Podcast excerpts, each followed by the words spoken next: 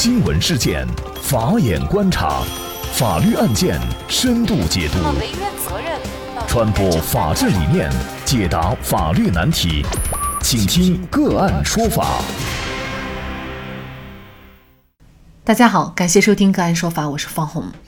今天呢，我们来关注杭州现实版樊胜美姐姐殒命，父母索赔四十一万，竟为弟弟买房。日前，九六年出生的女孩小美作为一名航漂，在杭州工作三年以后，工资好不容易涨到了一万多，又遭到家里的压榨。据悉，其被要求给母亲买最新款的手机，而自己则是用母亲淘汰下来的旧手机。此外，还被要求给上大学的弟弟买各种东西，还要给爸爸钱。他爸爸现在借了多少钱？每次一万两万，比如说他有举过一个例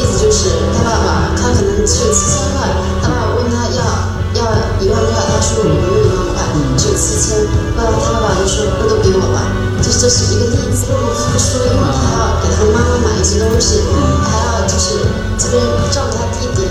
弟弟在这边吗？在呃，在武汉。就是好像跳江之前还给她男朋友转了三千多块钱，说他这是最后的钱。在二零一九年十月份的时候，她的心情不好，和男朋友吵架，独自一人到钱塘江散心，结果遇到涨潮，意外去世。在小美的微博等社交媒体显示，事发前她曾向她的弟弟和母亲表达过要自杀的倾向，但是呢，却没有得到父母和家人的重视。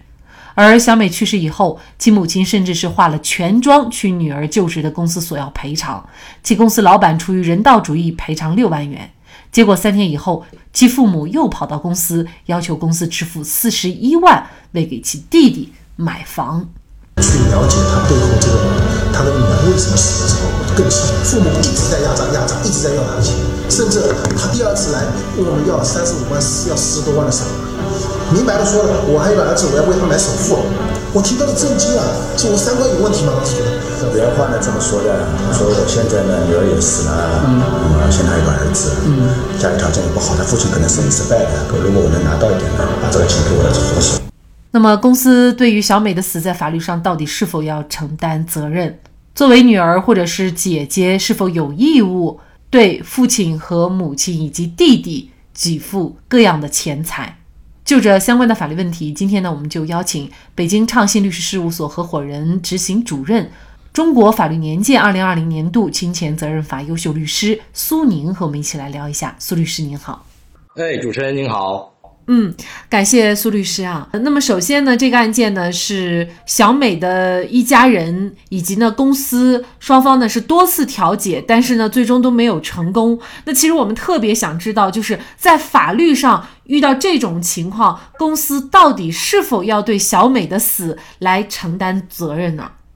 按照现有的法律规定呢，公司在承担责任方面呢，它通常呢承承担的是两种责任。一种呢，就是说，如果是员工因公去世死亡的，那么在这种情况之下，公司要承担相应的工伤工亡责任，这是第一。第二，如果公司在在员工的这个死亡上面存在过错，那么根据其过错责任，呃，根据其过错程度来承担相应的过错责任，这是公司要承担法律责任的两种情况。而就本案来说的话呢，我们目前看到的、掌握到的线索来看呢，呃，死者小美这边呢，更多的是因为意外或者是自杀的这样的一个情况导致其去世。在这种情况之下呢，既不属于法律上规定的公亡的情况，同时呢，对于小美的死呢，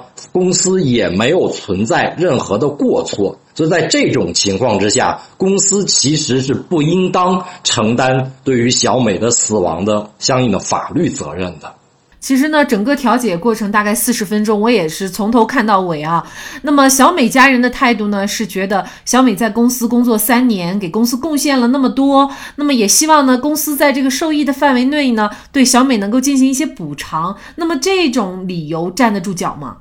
虽然说啊，在本案当中呢，小美在公司呢工作了三年，那么我们可能认为她在工作的这个过程当中呢，也兢兢业业，为公司呢也创造了相应的价值，这个肯定是没有办法去否认和质疑的，这个没有错。但是同时，我们也需要看到，公司对于小美的这种尽职尽责的行为，也支付了相应的对价。最直接的体现呢，就是公司提供了、支付了小美相应的工作报酬。所以在这种情况之下呢，其实双方都是有一个对等的付出在里边的。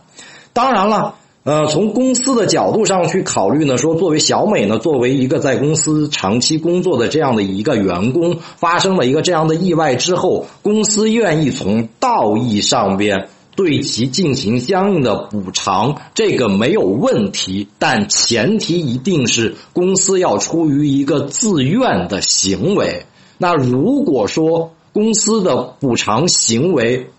不能够达到小美家人的一个预期的话，这个其实是没有问题的，因为公司从法律角度上面来讲，没有进行补偿的这个天然的义务在这儿。就小美的家人的这个。说法呢？从纯粹从法律角度而言，其实是站不住脚的。公司是可以拒绝支付这笔费用的。老板确实是好老板啊，决定呢还是支付给小美的家人六万块钱的一个补偿啊。但是后来呢，他得知呢，小美的死其实是跟家庭的这种压力有关。呃，是父母给他施加的各种压力，尤其呢，在父母知道他的母亲知道小美有自杀的念头的时候呢，竟然不采取一些行动来阻止。那公司的老板也是非常生气。那其中有一名股东呢，就表示这六万块钱完全是被骗去的，表示出来想把这六万块钱要回来的这个呃想法。您觉得这个六万块钱付出去了还能要得回来吗？所以说我个人的理解呢，这笔钱呢，更多的算是一个赠与。那么按照法律规定的话呢，赠与是以交付作为生效要件的。就本案来说呢，这六万块钱只要给出去了，赠与的这个行为就完成了。那行为完成了之后，赠与人呢，没有特殊情况的话呢，是不可以撤销的。不可以这个反悔的，但是就本案来说呢，我认为它具有一定的特殊性，所以要看这六万元公司给给付这六万元的一个原始的初衷或者目的是什么。如果说公司仅仅是基于。因为老员工的死亡，然后对于家属的一个慰问的这样的一个行为的话，那给付出去，那肯定是不能再要回来了。这个赠与行为呢已经完成了。但如果说小美的家人和公司表达出的意愿是说，小美的自杀、轻生自杀的这样的一个想法或者这个念头是基于公司的工作压力非常之大。工作时间非常长，等等等等，就是基于工作的原因，导致他日积月累，产生了轻生的念头，最终发生了这样自杀的一个行为。如果是这样的一种说法，而这个说法被公司采信，也就是说公司相信了这样的一个说法，那么这个行为呢，就会变成公司的给付行为是基于一个错误的。念头或者错误的想法而进行支付的，那在这种情况之下，如果如果公司有证据能够证明家属存在欺骗或者说胁迫这样的一种行为在里边的话，导致他们做出了一个给付六万元的这样的一个意思表示，也就是说，这个意思表示并不是一个完全真实的意思表示。那在这种情况之下，是可以通过诉讼撤销这个赠与的，是可以要回来的。呃，我相信啊，这个只是其中一个股东的气话哈，老板其实并没有这样的一个表示。呃，但是老板也提到了，就是如果家属还要继续去公司闹的话，那么公司是买了这个雇主责任险的，也就是呢，这笔钱本来呢是应该给公司的。公司呢愿意去给小美的家属，可能大概有十万块钱左右，但是如果家属去闹，他们这笔钱也不给了。那这个雇主责任险是什么险？小美发生了意外，公司就要得到这笔钱，是这个意思吗？呃，不是这样的。雇主责任险啊，顾名思义，它一定是雇主有责任的情况之下才会进行理赔。所以说，我不太清楚的是，在这个案子当中，公司购买的这份保险到底是一份雇主责任险呢，还是他作为公司给员工提供的一个福利，帮员工上的一个意外险，或者说是一个其他的其他方向的这个这个保险？如果单纯的是雇主责任险的话，那么。要进行理赔的前提一定是雇主有责任，也就是说，雇主要存在过错。那自杀这个行为本身呢，是